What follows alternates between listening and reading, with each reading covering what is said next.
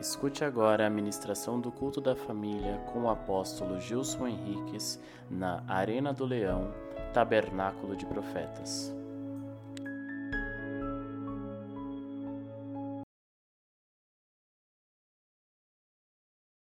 Amém, irmãos? Glória a Jesus. Saúde os irmãos com a paz do Senhor. Shalom Adonai a todos. Diga, recebo. Isso.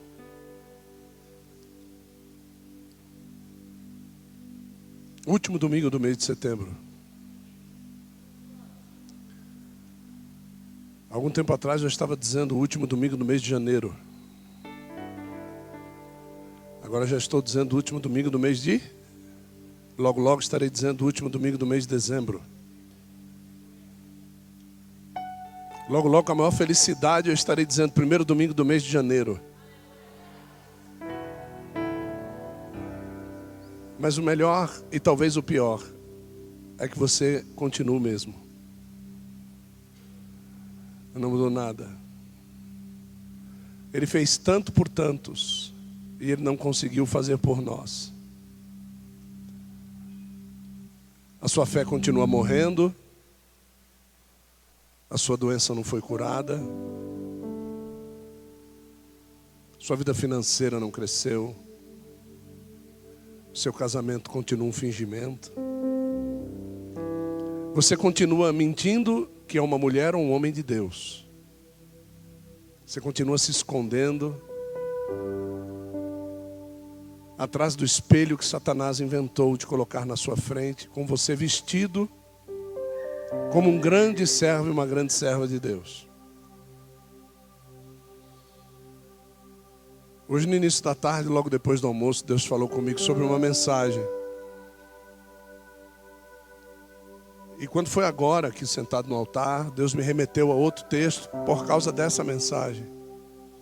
E eu entendi que Deus queria se esconder atrás de algo que Ele queria falar comigo sobre o altar dele. Tem horas que Deus reserva o altar para falar conosco. Principalmente aqueles que são profetas, aqueles que são líderes espirituais.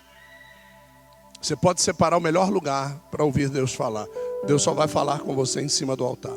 Às vezes nós preparamos um esboço fantástico a respeito daquilo que nós vamos falar quando chega no altar, em cima daquele mesmo esboço, Deus fala coisas completamente diferentes. Porque ele precisava dessa chave chamada altar. Se você entendesse o valor do altar, você talvez tivesse uma mudança drástica, impelida pelo próprio Espírito sobre a sua vida. O texto que Deus havia falado comigo está aqui no no livro de Segunda Reis, não precisa abrir, calma, calma.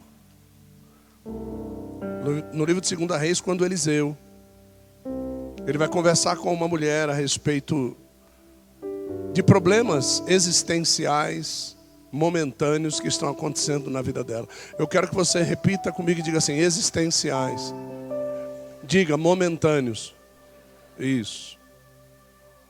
O que você está passando só será existencial e momentâneo se você tomar uma decisão de mudança na sua vida.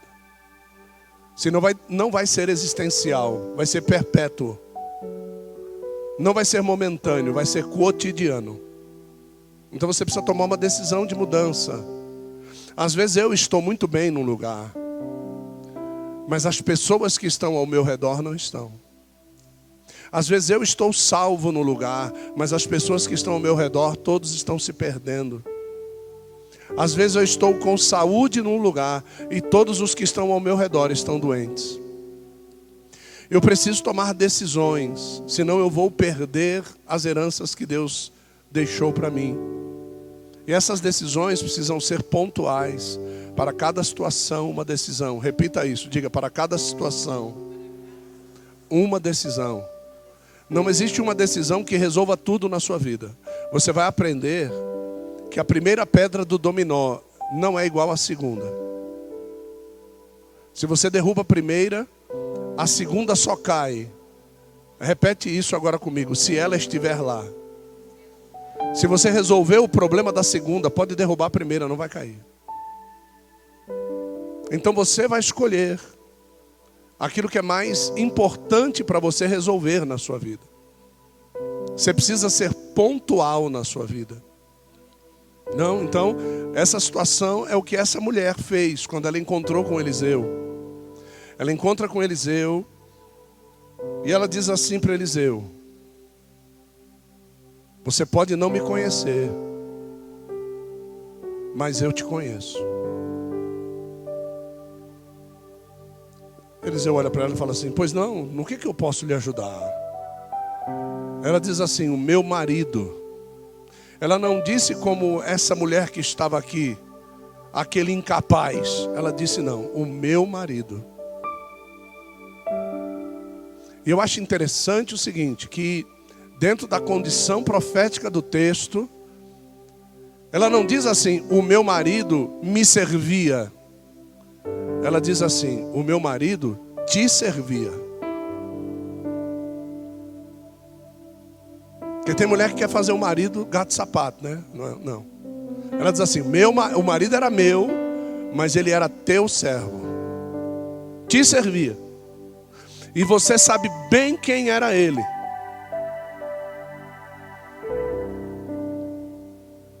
Aí Eliseu dá um passo para trás e diz assim: Será que é que eu estou pensando? Será que essa mulher é a esposa daquele cara que é como se fosse um ídolo dentro das escolas de profetas de Israel? O que, que eu posso lhe ajudar? Os credores vieram e querem levar o meu filho, meus filhos embora, porque o meu marido deixou uma dívida. E essa dívida que ele deixou, eu não tenho como pagar, profeta. Aí a história do azeite você sabe. O que, que você tem na tua casa? Tem um pouquinho de azeite. Um vasinho lá com um pouquinho de azeite. Tá bom.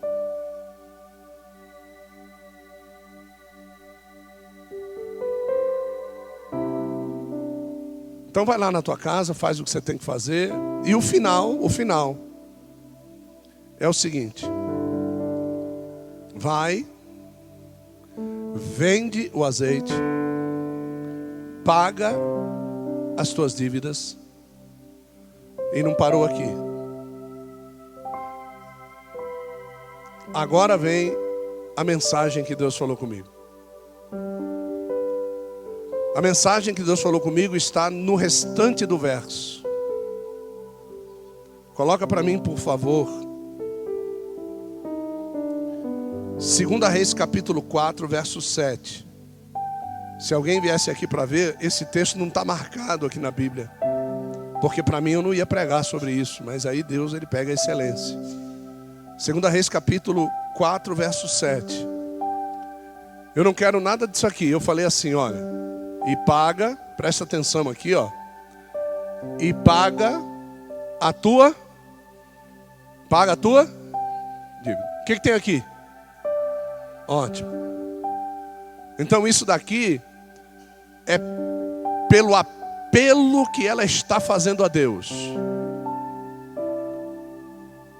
Pelo apelo que ela está fazendo a Deus. Agora vem a a herança que o marido dela deixou para ela. Agora é a herança que o marido dela deixou para ela e que talvez você não queira deixar para sua família. A herança que o marido dela deixou para ela foi essa: Tu e os teus, tu e os teus, faça o quê? Essa é a herança do marido dela que servia a Deus e era servo do profeta. Essa é a maior herança que esta mulher nunca ia imaginar na vida dela que o marido dela era esse cara aí. Mas o marido dela era servo de Deus. Ser servo de Deus é cumprir aquilo que o salmo diz: nunca vi, nunca vi um servo de Deus mendigar o pão e nem a sua descendência precisar mendigar também. Nunca vi. O servo de Deus, ele deixa uma herança permanente para a sua família. Mas ele não deixa dinheiro, o que ele deixa é unção. O servo de Deus, ele não deixa bens de fazenda, carros, apartamentos, não. O servo de Deus, ele deixa uma vida eterna para sua família. Essa é a maior herança que alguém pode deixar para sua família. Entende? E essa é a maior herança. Às vezes a gente está preocupado em que faculdade os nossos filhos vão estudar. Mas o problema não é a faculdade que eles vão estudar, mas é a eternidade aonde eles vão passar. Se eu não deixo esse vaso de azeite dentro de casa,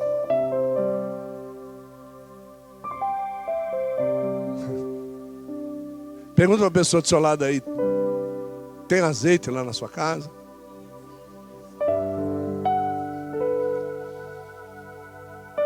Então vamos ao texto. 1 Reis, capítulo de número 18. Vamos lá. 1 Reis, capítulo de número 18. Tema da mensagem de hoje: a saga de um profeta. A saga de um profeta.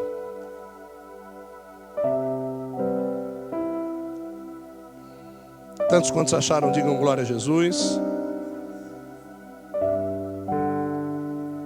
Irmão, meu amor, eu, eu vou ler algo aqui. Você está 20 anos comigo. 20 anos. Deus me mostrou a essência desse verso hoje. Eu nunca li esse verso em cima do altar. 20 anos você está comigo. 33 anos na presença de Deus. Eu nunca preguei sobre esse verso. Eu vou pregar hoje pela primeira vez. Presta atenção. A saga de um profeta. Então vamos lá. Qual é o verso que eu vou ler?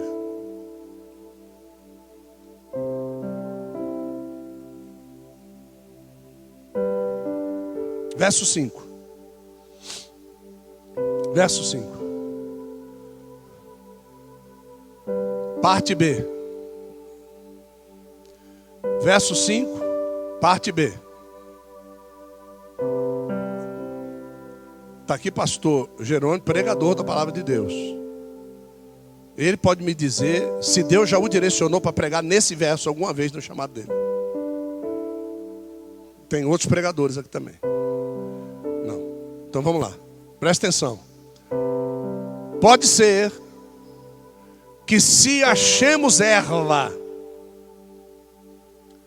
para salvar a vida dos cavalos e mulas, de maneira que não percamos todos os animais. Pode ser que nessa nossa saída por aí a gente ache erva, para que a gente possa alimentar os nossos cavalos e as nossas mulas, a fim de que nós não venhamos a perder nenhum destes animais. Pode ser que se nós sairmos por aí e buscarmos atentamente em meio a esta pandemia, nós venhamos a achar por aí alguma erva, algum passeio, algum namoro. Pode ser que a gente ache algum emprego, pode ser que a gente ache alguma coisa que venha a sustentar aquilo que eu mais gosto e eu não venha a perder aquilo que eu mais gosto. Pode ser. Eu estou falando aqui de Acabe num diálogo com um homem servo, mordomo, assim como Neemias era, um mordomo chamado Obadias, que alguns inveteradamente confundem com o profeta Obadias, mas não é o profeta Obadias.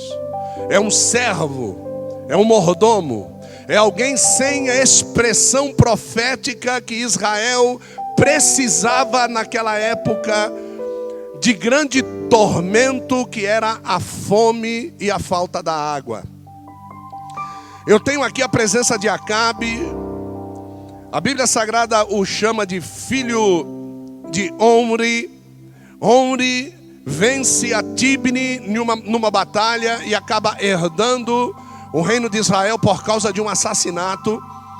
E o filho de Onri, que é Acabe, ele assume o trono seis anos depois, porque também Onri é morto e Acabe assume o trono. Mas existia ali um conflito muito grande de impostos porque outras nações subvertiam Israel e cobravam muitos impostos para que Israel continuasse na sua terra, não fosse expulso da sua terra e continuasse morando dentro do terreno de Israel. E uma dessas nações eram as, era as nações dirigidas por um rei chamado Etbaal. E Et Baal é pai de alguém que nós conhecemos muito, pai de uma moça muito linda, uma moça sedutora, uma prostituta cultual na sua terra, uma prostituta que era utilizada na sua terra para fazer com que o rei de sua terra respondesse automaticamente aos delírios e devaneios de uma adoração a um rei falso chamado Baal. Por isso que o nome do rei era Et Baal, que é aquele que se diz pai de Baal. A palavra Et Baal quer dizer pai de Baal. Então, o que Acabe faz?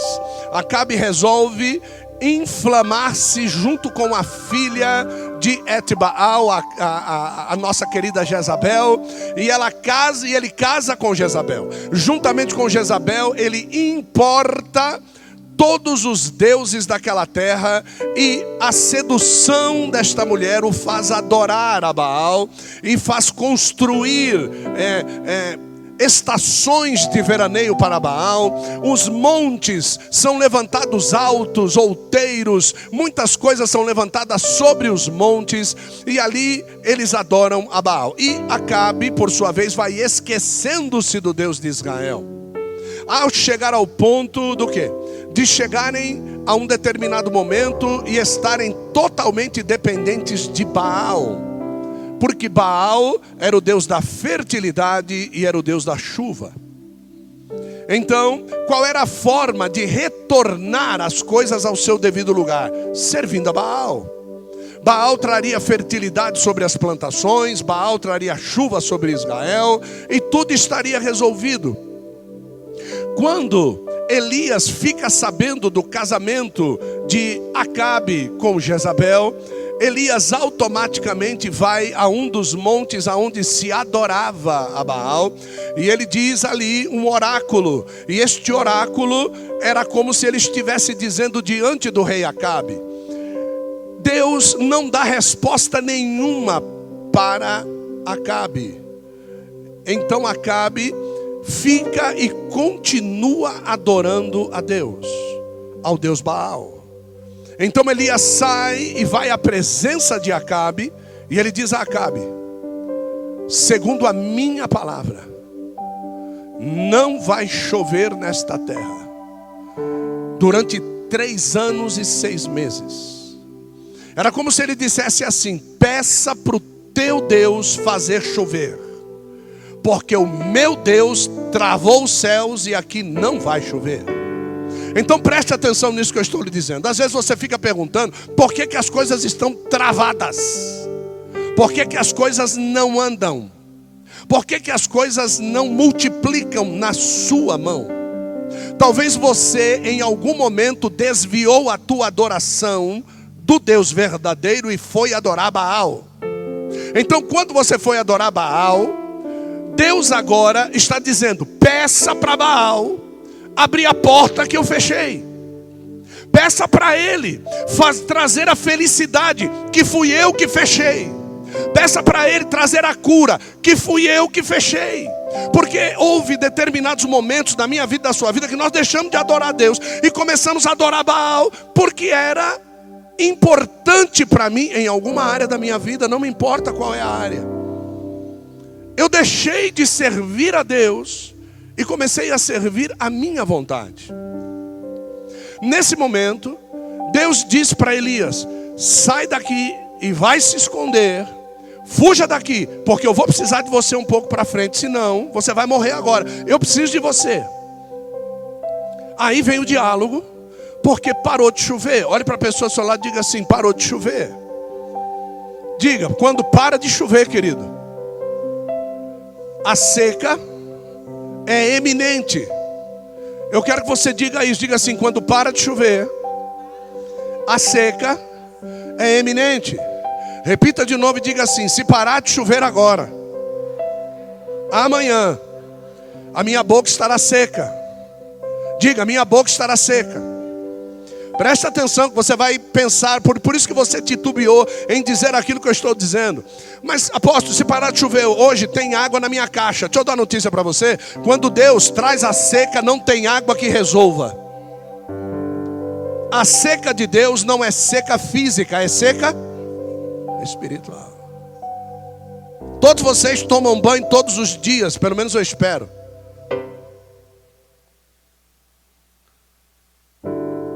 Mas a sua vida está seca. O seu coração está seco, a sua boca está seca.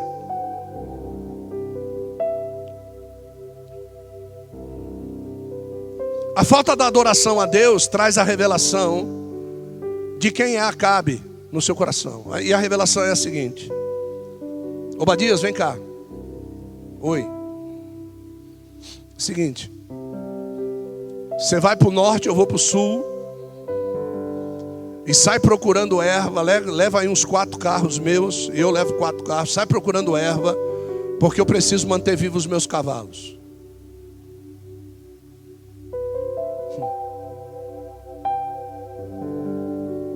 Substitua cavalos por sonhos.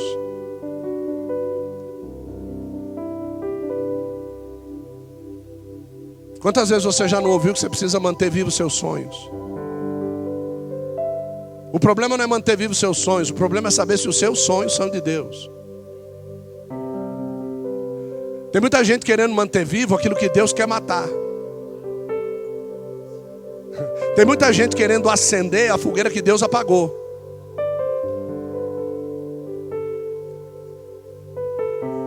Agora, eu vou dizer para você quem é Obadias. Obadias era um cara que, em meio a tudo isso, já existia uma perseguição muito grande da parte de Jezabel contra estes profetas, porque Jezabel tinha os profetas dela. Eram 400 profetas de Baal e 400 profetas de Azerá. 50 profetas desses 400 a mais, talvez seriam de Mitane, mas eles acabam dizendo que eram 450 profetas de Baal. Mas Mitane também era adorada nessa região. Quando o diabo percebe que os profetas de Deus estão se levantando, a notícia é que o diabo tem os seus profetas. E os profetas de Satanás querem fazer você esquecer as coisas que são de Deus e você começar a alimentar os seus sonhos pessoais. Sonhos que não são de Deus celestialmente, mas que são terrenos nossos. Estava comentando hoje na minha casa com um irmão que está lá hospedado. E eu estava dizendo para ele assim que existem algumas coisas nas nossas vidas que Deus ele vai trazendo a existência diante de nós para a gente aprender. E nós precisamos entender que são lições de Deus. São situações que Deus vai trazendo para nós, para nós vivermos, não para nós analisarmos. Deus não nos chamou como comentaristas espirituais, Deus nos chamou para vivenciar as situações espirituais. Então, quando você passa por uma pandemia como essa, Deus não te chamou para você se esconder da pandemia. Deus te chamou para você viver em meio à pandemia. Para você passar vivo por ela e ter como dizer isso. Você acredita que teve seis ou sete escritores que ficaram milionários porque escreveram livros, escreveram obras, porque eles passaram por situações de nível mundial e saíram vivos? E talvez Deus quisesse mudar toda a tua vida para que você pudesse passar por essa situação sem se esconder, porque você só consegue escrever sobre alguma coisa quando você vivencia isso. Quando nós abrimos o nosso ministério há 21 anos atrás, Alguém chegou para nós e disse assim: Você não vai muito longe, a Vila Maria é lugar que se mata profeta. Aí eu disse para a pessoa assim: que bom. Ele falou: como que bom? Vou acabar com o seu ministério. Eu falei: não, que bom que você reconheceu que eu sou um profeta. Não é o fato da piore, mas é o fato da priori. Priori é prioridade, piore é aquilo que piora.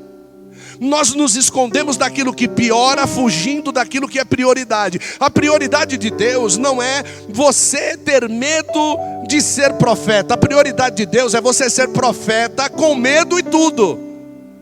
Porque Elias teve medo, Elias se escondeu, mas Deus foi visitá-lo. Obadias, ele era servo de Acabe, ele estava vendo toda essa bagunça dentro do palácio, ele estava vendo toda essa prostituição dentro do palácio, ele estava vendo toda essa manietação dos profetas de Israel, que não podiam profetizar se não eram mortos, eles estavam fugindo da forca, porque Jezabel mandava enforcar publicamente os profetas. Então, tudo o que estava acontecendo ali é aquilo que está acontecendo hoje. Profeta de Deus hoje é perseguido. Quando você vê um profeta popular, ele não é de Deus. Você sabe aonde é que estão os maiores profetas de Deus escondidos? Cindy Jacobs, ela está cada dia num lugar, é uma profeta de Deus. John Ormond, ele está escondido, é um cara que Deus levantou no meio da, da África. São profetas, procure eles, eles não estão por quê? Porque eles estão trazendo oráculos para os últimos tempos e o diabo quer acabar com a vida deles, porque estes oráculos são direcionamentos espirituais. Direcionamentos não momentâneos, mas direcionamentos buscando a eternidade. Quando isso acontece, Baal se levanta e quer calar os profetas. E o que mais nós vemos hoje é essa bagunça de moleques espirituais querendo dizer assim diz o Senhor, mas o problema é que a palavra Baal quer dizer Senhor também.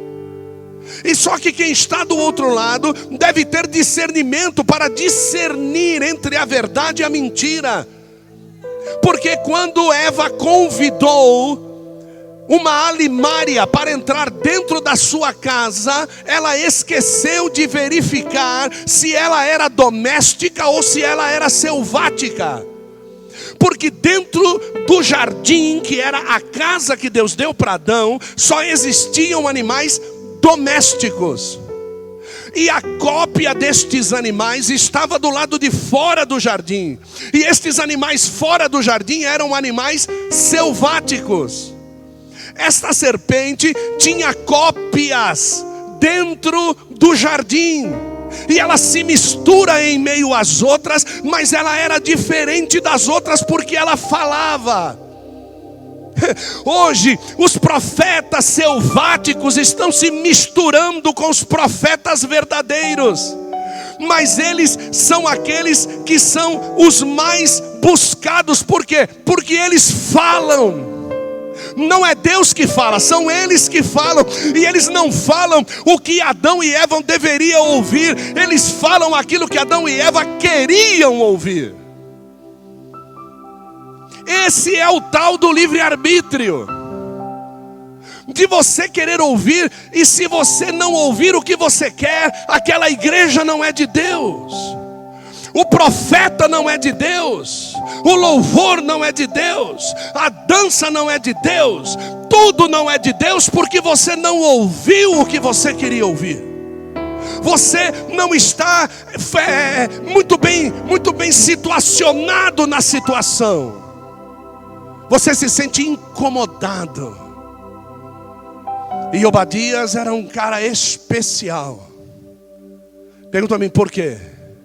Porque vivendo em meio à bagunça espiritual do reino de Acabe, ele continuava sendo servo de Deus. Ele não se contaminava com aquilo que estava ao redor dele.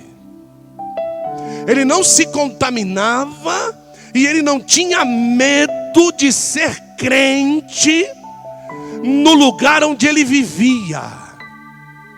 A Bíblia Sagrada diz, vamos lá, por favor. Verso 5 do capítulo 18, você vai ver quem é Obadias. 1 Reis 18, verso 5, nós vamos entender quem é esse homem. Diz assim a palavra de Deus, não tem ninguém lá em cima, que pena. Presta atenção, diz assim a palavra de Deus. E disse Acabe a Obadias, o verso 5: Vai pela terra todas as fontes de água e todos os rios. Pode ser que achemos água ou erva, perdão, para que em vida conservemos os nossos cavalos e mulas e não estejamos privados destes animais. Por que privados destes animais? O que que Acabe queria? Pergunta-me o que? Pergunta-me o que? Ir e vir. É isso que ele queria. Ir e vir. Pergunta-me por quê? Porque o culto a Yahvé se fazia na casa de Yahvé. Mas o culto a Baal se fazia em todo buraco. E ele precisava ir e vir. Ele não se contentava em cultuar a Deus no lugar correto. Ele precisava ir e vir. Olha que coisa. Aí, no verso de número 6, diz assim: repartiram entre si a terra e foram. Que coisa linda.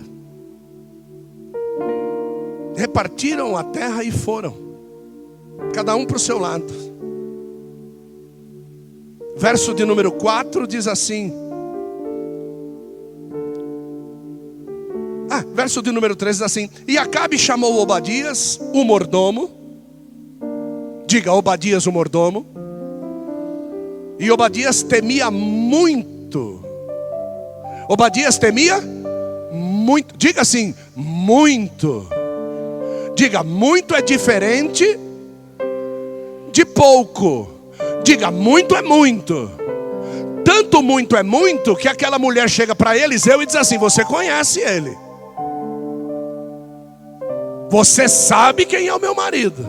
O meu marido não teme a Deus como os outros. O meu marido teme a Deus muito.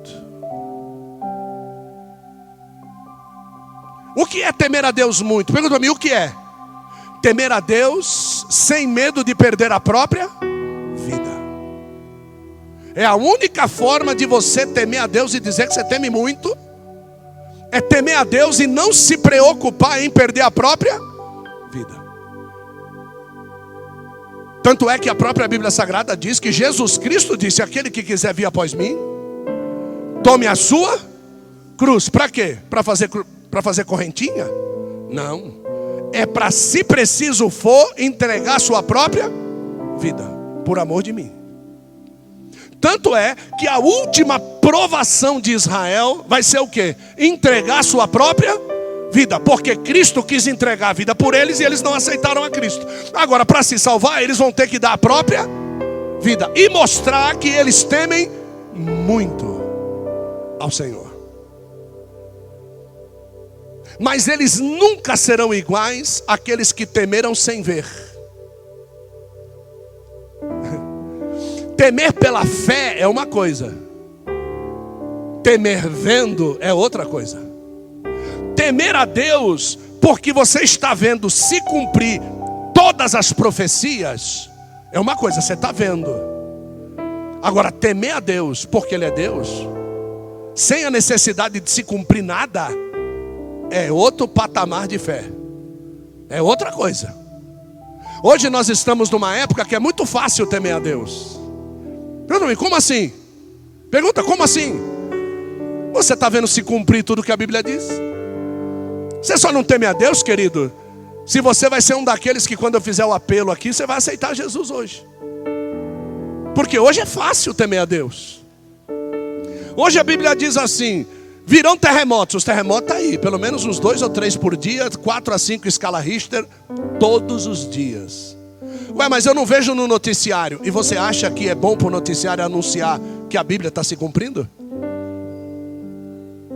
Ué, mas como é que o senhor sabe? Porque eu tenho os canais cristãos de anúncio internacional do cumprimento de profecias. É por isso que às vezes as pessoas ficam perguntando: como é que esse cara tem essa autoridade e essa fé? Porque eu não sou besta, irmão. Eu estou ligado naquilo que a Bíblia diz, eu não estou ligado naquilo que o Bonner diz. Eu não estou ligado naquilo que a TV Lixo diz. Não. Eu estou ligado naquilo que a Bíblia diz. E se eu fosse você, já começava a separar o teu cascaio para participar do seminário de escatologia desse ano, que tu vai ver o que vai ser isso aqui. Então esse cara que nós estamos aqui, agora chegou lá o Samuel, pode ser Samuel? Coloca aí por favor, verso de número 3 do capítulo 18, segunda Reis, ou oh, primeira Reis, primeira Reis 18, verso 3. Obadias era mordomo. Olha lá. Ora, Obadias temia muito, muito ao Senhor. Vocês estão aqui? Você pode dar um glória a Deus aí? É, vocês estão aí. Eu não estou falando sozinho aqui, não, tá? É, o pessoal está aqui. O verso 4. Por que é que o autor resolveu escrever que ele servia a Deus? Por causa do verso 4. O verso 4 diz assim: Pois sucedeu que destruindo Jezabel os profetas do Senhor, então ela já estava enforcando o povo, certo? Estava enforcando já, tinha matado um monte, certo? Sobrou quantos? Cem. Como é que esses cem escaparam? Assim. Obadias tomou cem profetas e os e os 50 numa cova e 50 noutra. E o sustentou com o quê? Aonde é que Obadias conseguia pão e água? Ah, apóstolo, é fácil. O cara trabalhava no palácio de Acabe. É fácil, tem pão demais lá, tem água demais lá, é só pegar um pouquinho e entregar. Você acha que se ele pegasse do palácio, ele poderia ser intitulado como alguém que temia ao Senhor? Se ele roubasse de lá de dentro do palácio para alimentar esses cem homens, comendo pão e bebendo água, todos os dias, você acha que ele seria um servo que teme ao Senhor? Você sabe como foi que ele fez? Pegava o salário, e quando não tinha o salário, começou a pedir emprestado e deixou uma grande dívida. E é esta dívida que os credores vieram cobrar da mulher e eles queriam levar os dois filhos como escravos para poder pagar a dívida.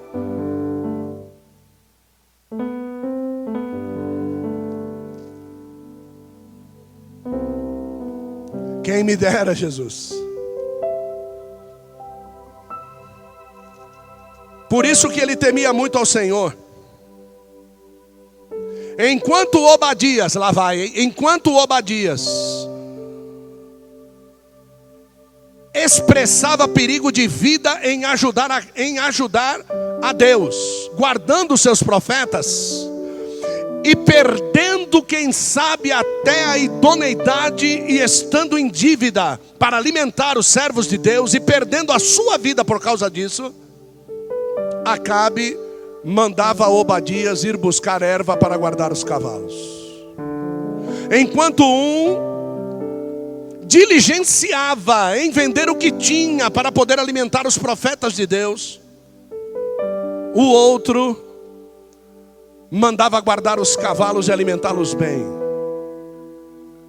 Por isso que a Bíblia diz que uns confiam em carros e outros em cavalos, mas nós fazemos menção do nome do nosso Deus.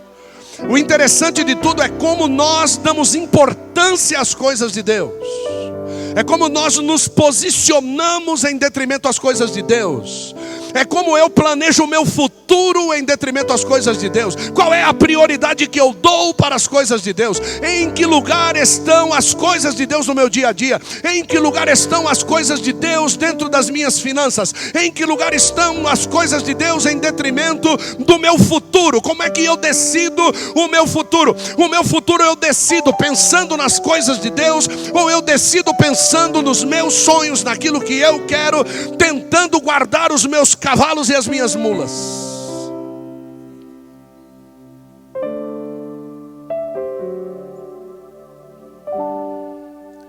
Num dia desses, Obadias está ali procurando erva. É, Deus é terrível, né, irmão?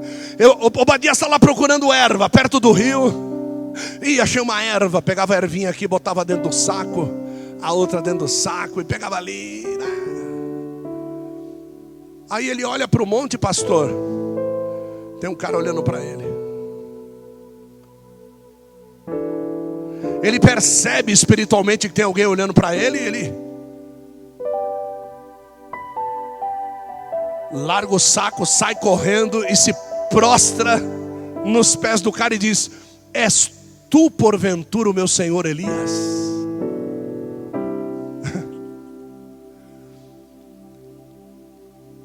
Por que, que ele sabia? Porque o número dos profetas não era 100, era 101. Mas tinha um que ele não tinha achado. Tinha um que faltava na lista. Às vezes você pode, querido, ficar e querer ficar vivendo na guarda de pessoas. Pessoas têm que te abençoar, pessoas têm que pagar o teu aluguel, pessoas têm que comprar os seus carros, pessoas têm que comprar seu alimento, pessoas têm que olhar para você e perguntar por que você está com cara de coitado. Pessoas, não é problema, Deus ele vai enviar pessoas se ele tem uma obra contigo, mas o melhor de tudo é você viver totalmente na dependência de Deus é você ser guardado por Ele, é você ser, ser alimentado por Ele, é você ter os sonhos que Ele tem, e quando Ele ouve as palavras da tua boca, Ele diz assim: Eu não falei, mas a tua boca eu vou assinar. Pode falar que eu vou cumprir. Eu vou dizer: Você disse que não vai chover, Elias, manda fechar as comportas do céu. O meu servo Elias está determinando e eu vou assinar embaixo.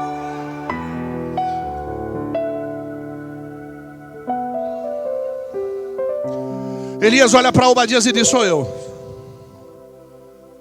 Larga toda essa tralha aí e volta lá. O que foi?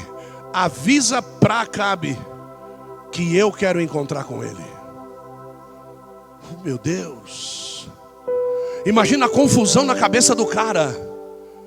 Eu estou guardando cem homens e alimentando cem homens para não encontrar com Acabe.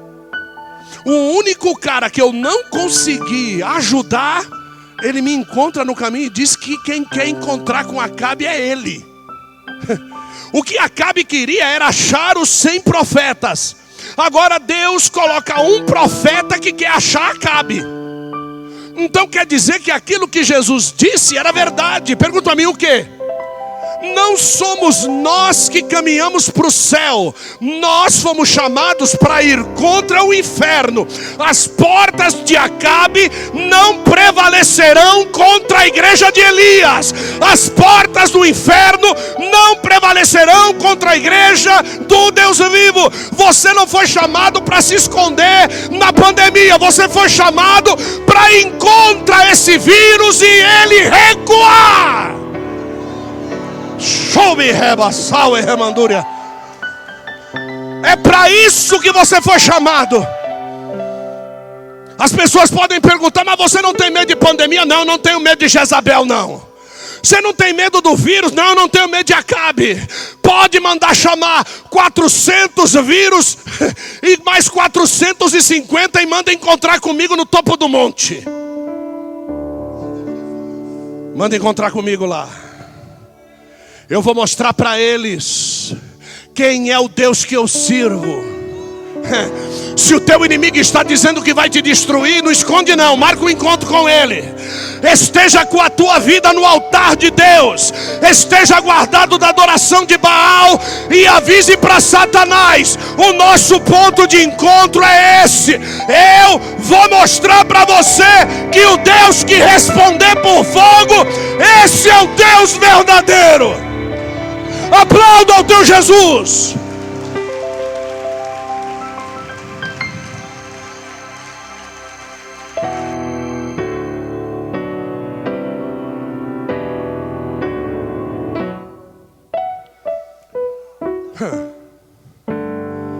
Nós fomos até o Monte Carmelo, lá em Israel. No topo do Carmelo,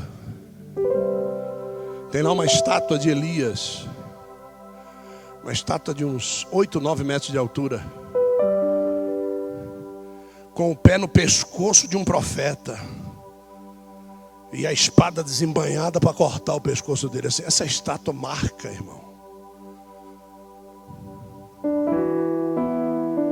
Os grandes homens de Deus tiveram encontro com seus inimigos e Deus prevaleceu em todos.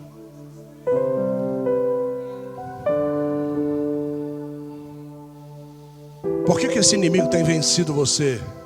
Pergunta para mim, por quê? Porque você tem se escondido.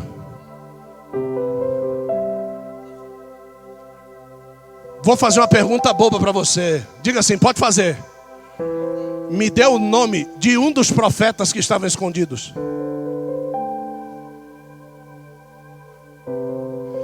Me deu o nome do profeta que não se escondeu. Elias.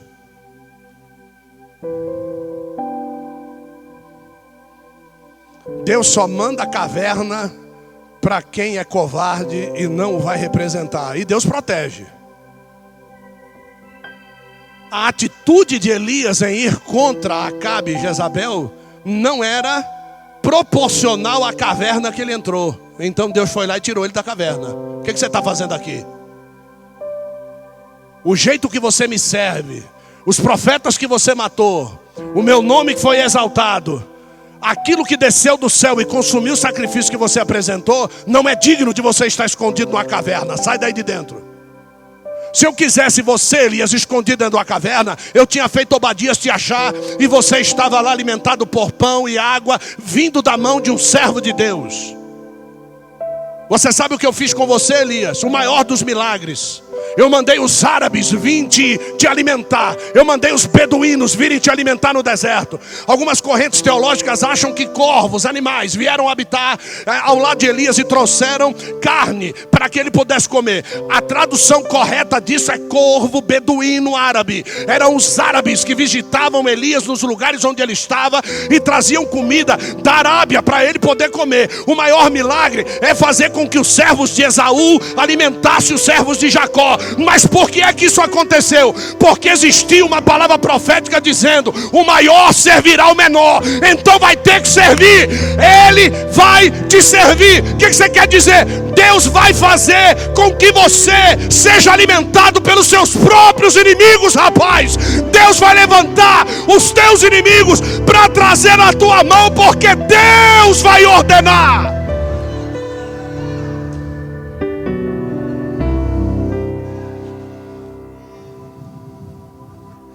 Agora lá vem o inimigo, querendo te alimentar e você fugindo dele. O inimigo querendo te abençoar e você fugindo dele. Você acredita que Deus pode causar perda? Diga assim: causar perda, para que você ganhe?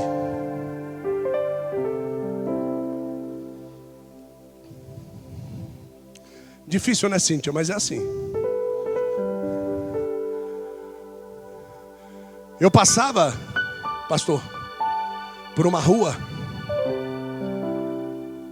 E eu olhava para uma casa.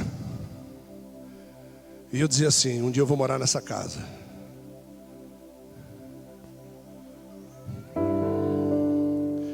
A garagem da casa cabia 11 carros. Uma casa gigantesca, uma casa linda. Mas sabe quando o Espírito fala com você e você tem que profetizar. Não adianta o Espírito de Deus falar com você hoje e você engolir a profecia. Você tem que sair daqui profetizando. Você tem que sair daqui metendo a mão na cara do diabo que vai estar te esperando logo depois da porta ali, ó. Logo depois da porta, o cão ele já vai estar dizendo na tua orelha: Você acreditou em tudo isso aí que o cara falou? Se eu fosse você, meu, eu fugia, viu? Porque o bicho vai pegar pro teu lado. Quando ele disser isso na tua orelha, diga assim: O Deus, que é o Deus verdadeiro, responderá por fogo. Eu vou oferecer o meu sacrifício. Faz aquilo que você sabe fazer, eu vou fazer aquilo que eu sei fazer. E eu fui chamado para ser adorador. Labora céu é rebadora. Então todos os dias eu passava ali, de vez em quando eu estava levando o era o, o, o, Gabriel, a Natália e as meninas.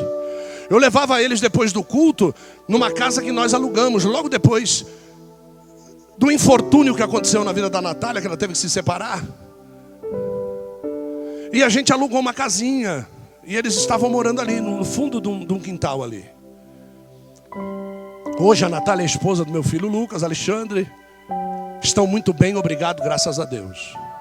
E o Gabriel hoje é nosso filho, está aqui com a gente, mora com a gente já. Quantos anos? Cinco anos. Quantos anos mora comigo? Quatro. Quatro para cinco. Cinco. Então isso faz cinco anos exatamente. Porque ele foi chamado para vir morar conosco um dia antes do casamento. Dia 24 de janeiro, há cinco anos atrás.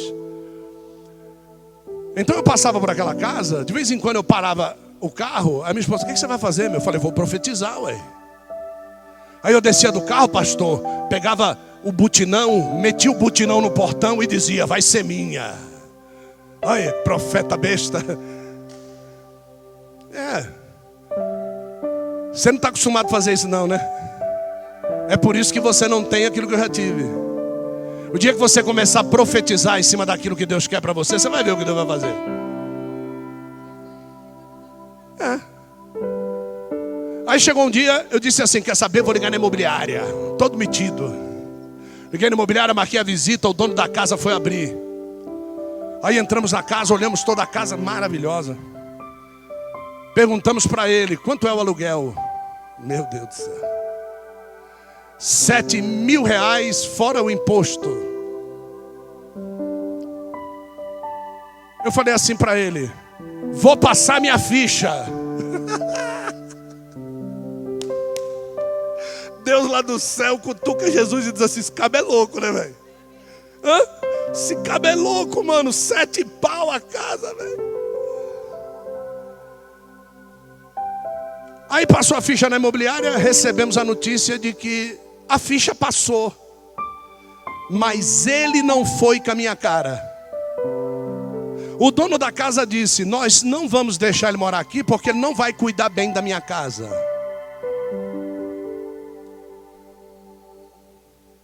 Ficamos tristes. Diga assim: É possível ficar triste.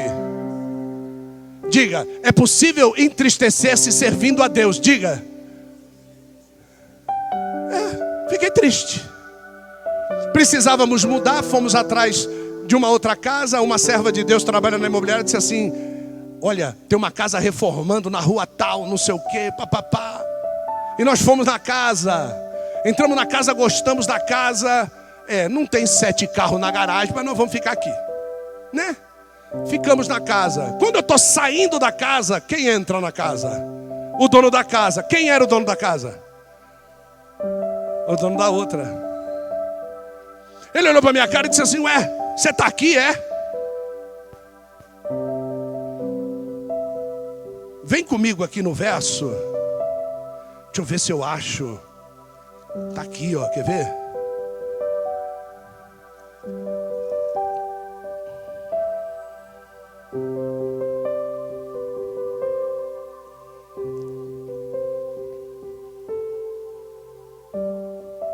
Ah, verso 8, capítulo de número 18, verso 8. Põe aí, Samuca, para mim, por favor.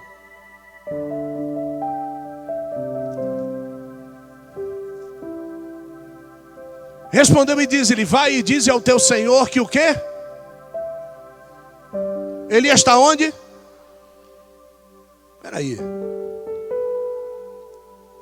Eles estão no campo. Aí ele tinha que voltar até Acabe. E ele tinha que dizer para Acabe o quê? Elias está? Elias está? O que, que isso quer dizer? Corra para onde você quiser correr. Elias vai te achar. O negócio agora, querido, é o seguinte: você vai ter que encontrar com Deus. Aquele don, o dono daquela casa podia correr para onde ele quisesse. Ele ia ter que encontrar com Elias. Aí ele disse assim: aquela casa não dá para mim alugar para você, tem muitas coisas valiosas lá dentro. Eu acho que vocês não iriam cuidar bem, mas essa daqui dá para mim alugar para você uma casa menor num bairro. Dá para mim alugar essa aqui para você. Passa lá a tua ficha. Passamos a ficha e alugamos a casa. Na primeira semana nós já soubemos por que é que Deus não deixou eu alugar a outra casa. Porque no dia que nós fomos visitar a casa depois de um culto de Santa Ceia, junto com toda a filharada,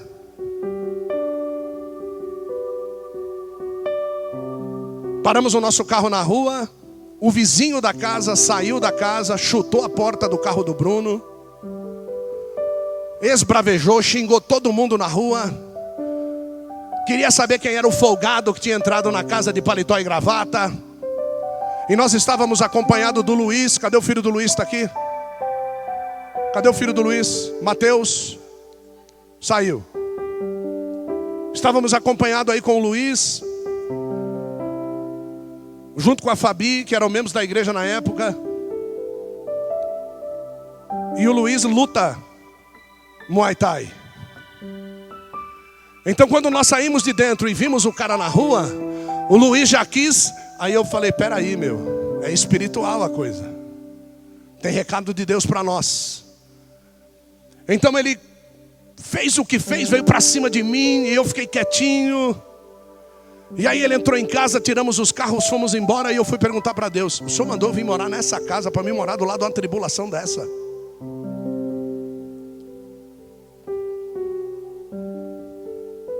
É possível se entristecer. Naquela semana eu estava lavando o carro na frente da casa. Aí chega o vizinho com o carro dele para o carro. Na hora do almoço. Eu estava agachado, sabe quando você vê aquela sombra chegando atrás de você assim? Eu falei, Jesus, se ele. Aí ele falou assim: Senhor, ô Senhor. Eu levantei e falei, pois não, filho. Ele falou, eu quero te pedir perdão por aquele inconveniente que eu causei. Eu agora fiquei sabendo que o senhor é pastor. Eu sou desviado da igreja. Eu queria te pedir perdão, pastor. Por favor, me perdoe.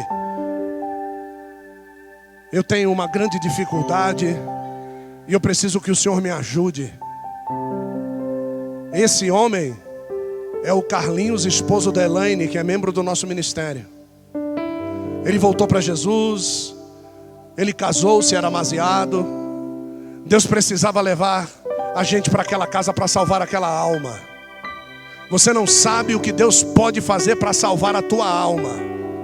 Você não tem ideia do que Deus teve que fazer no céu e na terra para salvar você, para salvar a tua família.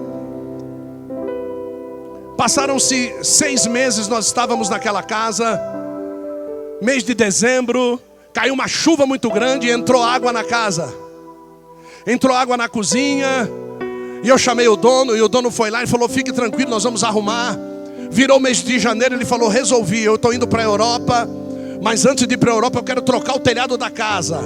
Eu já estive vendo que do dia tal até o dia tal não vai chover, e eu contratei uns bastante funcionários para a gente trocar o telhado da casa nesse período. E fique tranquilo, nós vamos fazer tudo. Passa o primeiro dia, arranca todas as telhas e começa a trocar madeira. Trocou tudo, investimento tremendo na casa. A casa ia ficar, ó, joia. No terceiro ou quarto dia, Deus mandou a maior chuva que você pode imaginar que caiu em São Paulo. Caiu em São Paulo num dia, a quantidade de milímetros que cairia em dois meses. A casa toda inundou, móveis novos que havíamos comprado, estragou tudo, acabou com tudo. Guarda-roupa novo havíamos comprado, envergou o guarda-roupa, acabou com tudo. Olha que entristecimento. Aí você vai dizer: Meu Deus, o que, que eu fiz? Eu sou profeta. Isso é porque você é bocudo. Entregamos na mão de Deus, ficamos quietinho. No outro dia chamei o dono da casa, ele foi lá, ele entrou na casa casa, os olhos dele se encheram de lágrima. Ele entrou na casa e disse assim: Vamos sair lá para fora. Eu falei: O que, que ele quer comigo lá fora? Ele falou: Não, porque eu não posso falar aqui dentro. Aqui é a sua casa. Você está morando aqui, aluguel. Eu não posso me manifestar legalmente dentro da sua casa. Vamos lá para a calçada. Vamos lá para a calçada. Existia uma caçamba onde estava tirando os entulhos. Ele debruçou na caçamba. Ele baixou a cabeça. Ele coçava a cabeça. Ele baixou de novo. Ele andou para um lado, andou para o outro. Ele disse assim: Ó, não quero saber. Vai na imobiliária imobiliária, conversa com a dona da imobiliária, pega a chave da minha casa, muda para aquela casa, porque eu não posso deixar você no prejuízo. Você vai morar naquela casa que você queria morar, mas eu não tenho sete mil, eu não estou falando de dinheiro. Mesmo aluguel que você paga aqui, você vai pagar na casa de sete mil e oitocentos reais. Você vai pagar um aluguel de mil e oitocentos na casa de sete e oitocentos. Sabe por quê? Porque Deus não desampara o justo. Deus não desampara para o justo, mas se precisar sofrer para salvar uma alma, sofra dando glória a Deus.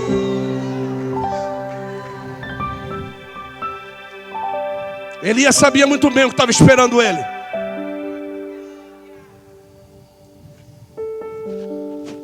Isso é testemunho, querido.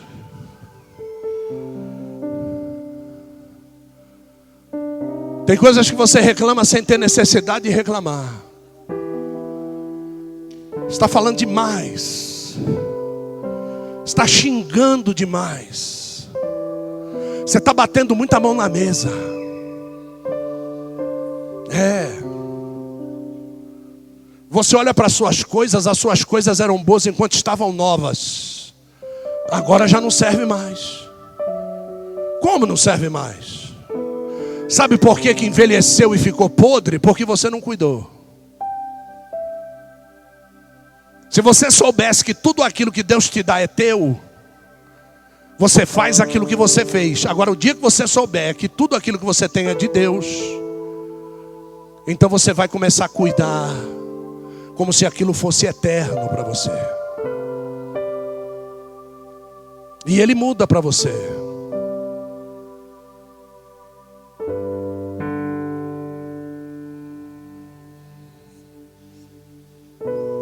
Natal nós estávamos passando num shopping na frente de uma loja Casas Bahia.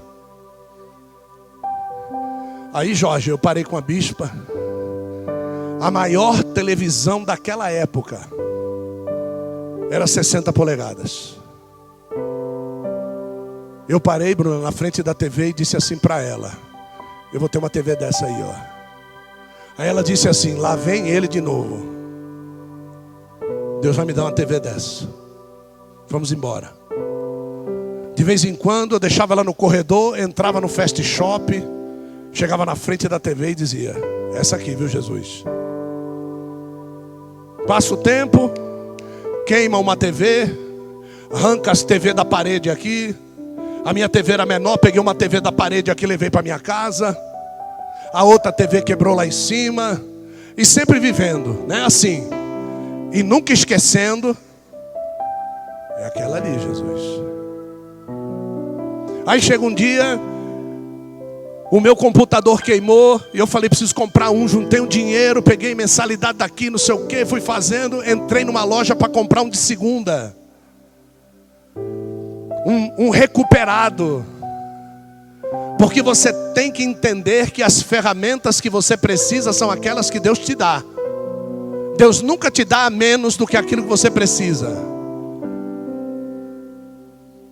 Entrei, comprei, levei para casa. Uma semana queimou. Olha eu triste. Não.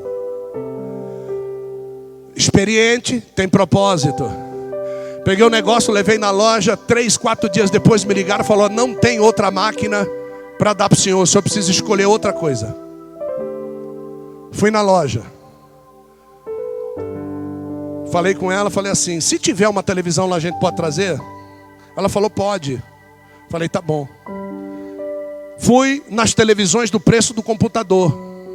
Aí a moça que estava nos atendendo disse assim: o que, que o senhor está fazendo aqui? Falei, não, o preço que eu tenho, anota aqui, esse aqui. Ela falou, não. A sua televisão já está separada. Está ali no canto. Só se o senhor quiser levar essa, a sua televisão é aquela. Ela mete a mão na caixa fechada. Não é recuperada, é fechada, travada, lacrada, TV lacrada. Ela falou: Eu subi separei essa para o senhor. Quando ela puxa, que TV que era? Eu tinha 2.850 reais, comprei uma TV de 5.780. Ela separou, não fui eu que escolhi. E o melhor de tudo é quando você ouve isso, eu separei para o Senhor. É como se um anjo tivesse descido, metido a espada no pescoço dela e dito: sobe lá, é essa aqui, ó. Não dá outra, não, é essa aqui que eu quero. Então você precisa entender que tudo aquilo que é teu já está preparado preparada. Elias sobe no monte com os 450 profetas e mais 400, 850 homens. E ele sobe lá em cima e pede para eles: faz aí o que vocês querem fazer, depois eu entro na jogada. Quando ele entra, ele restaura o altar, pega um sacrifício, parte no meio, todo mundo olhando para a cara dele. Por quê? Porque os prostitutos cultuais ofereciam o seu corpo como sacrifício em sexo. Quando eles veem Elias pegando o animal, cortando e colocando para poder ser oferecido, eles ficam meio, não está entendendo. É por isso que muitas vezes a tua família não entende aquilo que você está fazendo. Porque eles costumam a sacrificar o seu próprio corpo em prostituição. Você vai e diz que está fazendo jejum. Você vai e diz que está orando de madrugada. Você vai e diz que está dando volta no templo. Você vai e diz que está se consagrando, está se santificando. Eles não vão entender. Eles fazem as coisas com a vida toda torta. Você diz que tem que colocar o altar no lugar, você tem que levantar o altar, tem que fazer as coisas corretamente. Não se faz as coisas para Deus de qualquer jeito. Eles não vão entender. Então Elias vai e diz assim para eles: Traz água para mim. Não, mas água está faltando. Ah, ah, sem água Deus ele não quer aquilo que sobra.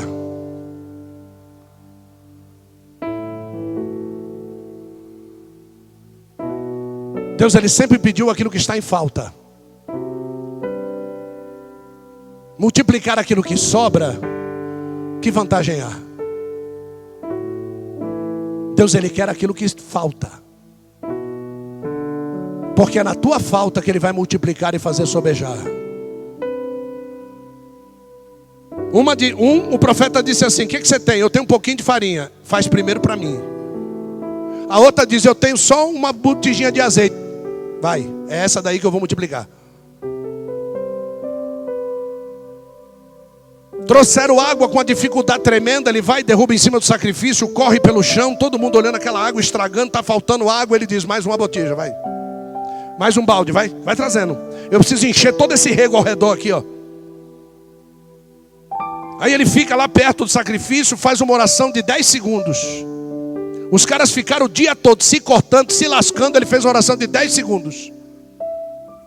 Às vezes você fica perguntando: por que, que Deus ouve ele? Por quê? Porque ele fez tudo o que tinha que fazer primeiro. Você fica se lascando o ano todo e não consegue nada porque você não fez o que tinha que ser feito. O dia que você fizer o que tem que ser feito primeiro, 10 segundos diante de Deus resolve a tua situação. Deus, tu sabe que eu sou teu servo, estou aqui na tua presença, o teu nome aqui está em jogo. E nós dissemos aqui que o bagulho é o seguinte: se descer fogo do céu, o Senhor é o Deus, eu vou passar peixeira nesses caras e está acabada a conversa. Então desça fogo do céu agora. Deus três passos para trás, Deus mandou fogo, queimou sacrifício, queimou água, lambeu tudo, pronto. Aí ele falou: primeiro da fila, pode vir. E ele foi matando todo mundo, acabou a conversa. Pronto, acabou a adoração a Baal, Mitânia Zerá naquela época. Só que Jezabel não fica feliz. Ela vai querer arrancar o pescoço de Elias. Ela manda um recado para Elias dizendo: Vou te matar do mesmo jeito que você matou meus profetas, eu vou arrancar o teu pescoço também. Ele fica com medo. E ele vai se esconder dentro da caverna. Deus vai na caverna, chega para ele e diz assim: Rapaz, tu faz um negócio desse tamanho, agora se esconde uma mulher dentro da caverna. Eu vou fazer com Jezabel a mesma coisa que você fez com os profetas. Sai daí, um de Jeú, rei sobre Israel, um de Azael, rei sobre a Síria, e um de Eliseu, filho de Safate, no teu lugar. E logo, logo eu estou mandando uma carruagem de fogo para abrir caminho. E eu estou mandando um redemoinho para te trazer para mim. Teu ministério acabou na terra. Você não vai ter medo de mais nada. Vai ficar aqui do meu lado. Vai representar todos os profetas do Antigo Testamento. E depois eu tenho mais uma viagem para você na terra. Você vai se mostrar no mundo da transfiguração do lado do meu filho Jesus. Que é mistério escondido. Ninguém sabe. Mas tu vai saber que tu vai chegar aqui. Eu vou te contar. Então é o seguinte. Tem muitas coisas escondidas no teu dia de amanhã que estão escondidas esperando a tua atitude do dia de hoje. Se você tomar a tua atitude certa agora, você vai começar a ver descortinar o dia de amanhã diante de ti, e você vai entender que não é sofrimento, é provação. E provação é a mesma coisa de você estudar o mês todo uma matéria e chegar no fim do mês, você tira 10 na prova. Porque você estudou, você fez o que deveria ter sido feito.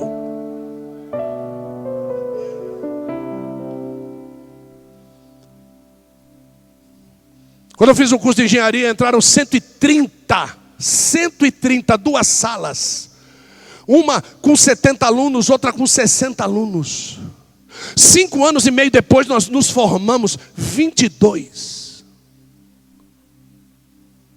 Dá para você entender a discrepância de quem começa e de quem termina? Dá para você entender que era tudo muito bom na primeira semana e depois começou a degringolar o negócio e hoje está do jeito que está? Obadias morreu com o nome de servo de Deus. Ele começou bem, ele terminou bem, o testemunho que ele deixou para a mulher dele foi esse: meu marido era servo de Deus. Ele te servia, Eliseu.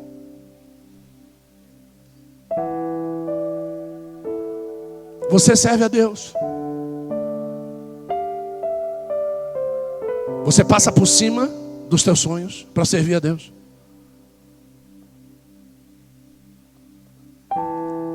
Ou você tem orçamento a cumprir?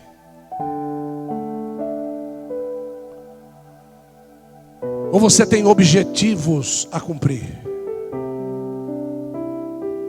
O senhor está mandando eu descabelar? Não, eu estou mandando você ser bíblico. Nada mais do que isso.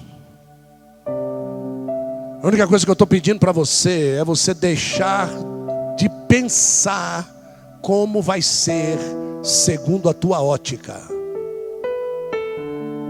A tua ótica nunca será igual à ótica de Deus.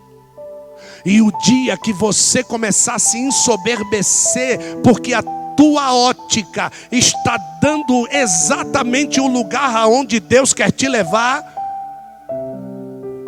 Deus usa o plano B para te surpreender. Só para que você entenda que não é do teu jeito.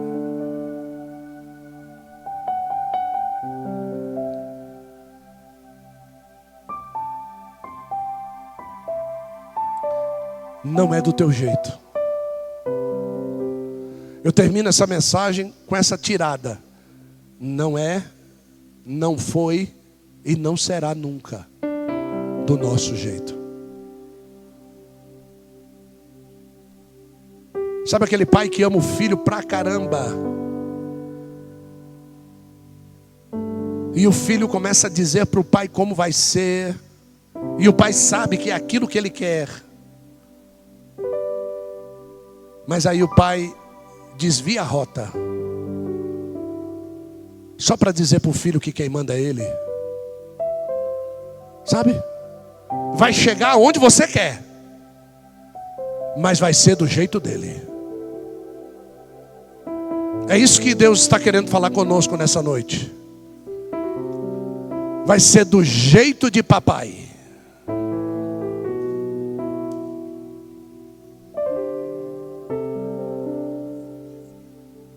Eu sentei na frente de um médico no doutor consulta. Sentei na frente do médico, doutor consulta. Ele apertou minha barriga e falou: Tem coisa aí. Eu falei: Eu sei, por isso está doendo. Ele falou: Vamos fazer os exames. Fez os exames, pedra. Aí ele disse para mim assim: O que, que, você vai fazer? Eu falei: Eu não sei, é o senhor que vai me dizer. É porque você não tem plano. E uma operação dessa custa 15 mil reais. Eu falei: É, então, eu acho que a pedrinha vai ficar aí. A não ser que ele tenha uma outra saída. Ele falou: Ele quem? Você tem outro médico? Eu falei: Tenho, o médico dos médicos, lá em cima. Ele falou: Ó, o tamanho da pedra dá até para você expelir, mas vai ser muita dor. Então vamos fazer o seguinte: já vou te dar o remédio que vai jogar essa pedra para fora e já vou te dar o anestésico que é para você ficar tranquilo porque vai sair. Mas a dor é muita, por isso que eu falei da operação. Eu falei, tudo bem. Peguei a receita. Rasguei a receita. E falei assim para Deus: O Senhor tem o melhor caminho. Passou um tempo, a minha esposa chega para mim e falou: Eu tive pesquisando aqui, no lugar que eu fiz um tratamento, tem lá um negócio lá que vai explodir essa pedra. Mas, mas como é que faz? É, você vai lá e faz uma aplicação de ozônio. Eu falei, meu Deus, ozônio. Ele falou, ah, é ozônio. Eu falei, tá bom. Então eu fui lá fazer a aplicação de ozônio. Fiz a aplicação de ozônio. Sabe quando você sente que a pressão saiu? Aí passou. Aí semana passada eu fui fazer o novo exame. Aí a médica disse assim para mim: Estou muito feliz com o que eu estou vendo. O que, que foi? Falou assim: Não tem mais nada aí dentro.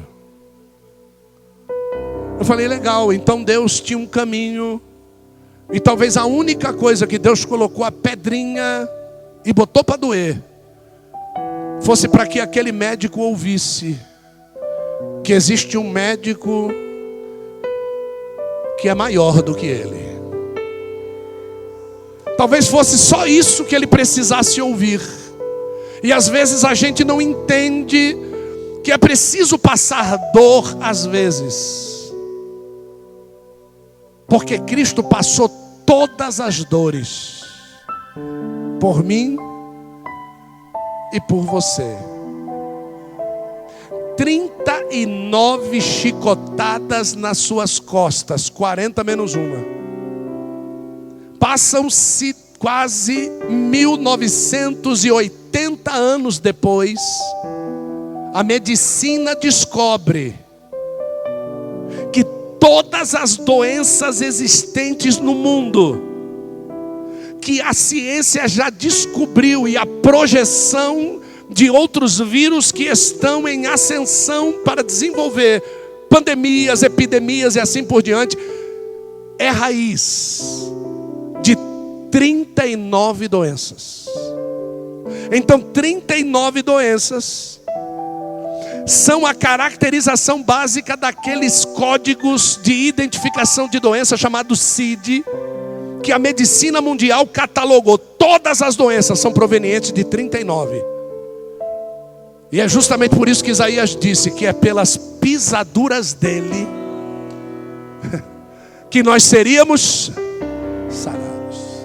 Então não existe enfermidade que ele já não tenha recebido nele primeiro. Para depois dizer: Eu recebi em mim e ressuscitei em glória. A cura está na minha pisadura. Anda no meu caminho e ser perfeito. É isso que ele disse para Abraão.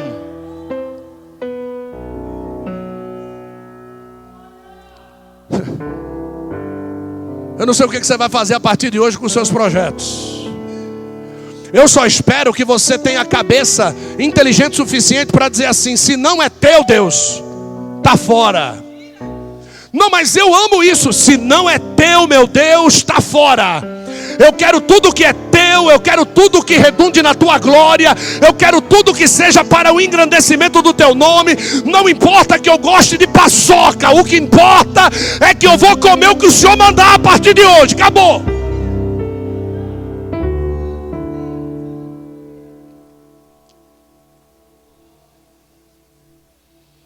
Você tem que chegar ao ponto de dizer assim: Eu amo meu marido, mas ele não presta. Deus, o que, que o senhor quer fazer? O senhor quer matar ele ou o senhor quer converter ele? O senhor precisa da minha força para quê? Se é para matar, prepara aqui. Se é para converter, pode me usar. Porque quando Deus quis me matar em cima da mesa da cirurgia com três paradas cardíacas, foi o que ela pediu. Deus, eu não aguento mais, trata com esse homem aí. O Senhor não ia me dar um marido desse aí, o Senhor disse que ia me dar um profeta, então eu quero um profeta na minha vida, trata dele, cuida dele, faz o que tem que fazer. Você tem coragem de viver o projeto de Deus? Então é isso que você vai fazer a partir de hoje, com mulher, com marido, com filho. Viu? Você vai fazer com ex-mulher, com ex-marido, é isso aí que você vai fazer. Você vai fazer com o teu patrão, você vai fazer com os teus amigos, você vai fazer com essas amigas que te tiram da presença de Deus, com esses amigos que te tiram da presença de Deus. Deus, trata deles. Eu não aguento mais. É eles que me tiram da tua presença, é eles que me mandam para prostituição de Azerá, de Mitane e de Baal. Eu não quero isso na minha vida, eu quero me santificar. Então, se é necessário, Deus, das duas, uma, ou o Senhor me leva, ou o Senhor leva eles porque eu não quero pecar. Me prepara e me leva. Agora, se o Senhor tem um projeto de vida comigo, se o Senhor tem um projeto ministerial na minha vida, me afia. Se o Senhor está usando esses homens e essas mulheres para afiar a minha cara, então Deus, eu quero ficar afiado. Mas é o seguinte: tira esta fonte de desvio do meu caminho eu quero te servir. Eu quero estar livre para te adorar. Ah, se é a denominação, se é a placa da igreja, se é o pastor, se é a pastora, se é o profeta A, profeta B, não importa, entrega na mão de Deus hoje.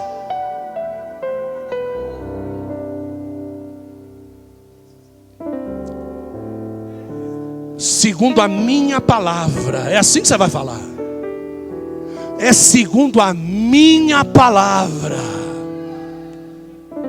diante da face do Deus que eu estou na Sua presença. Não chova nessa terra. Ué, mas ele não estava na terra? Não ia faltar água para ele também? Não ia faltar comida para ele também? Como é que o cara profetiza um negócio que vai prejudicar ele? É porque ele tinha certeza de que o Deus dele não ia desamparar ele. E é esta certeza que nós temos que ter: que o nosso Deus jamais nos desamparará. Jamais. Quero te incentivar a compartilhar o link desse podcast para os seus amigos e familiares. Curta a nossa página no Facebook, Missão Mundial Tabernáculo de Profetas, e no Instagram, arroba Tabernáculo de Profetas.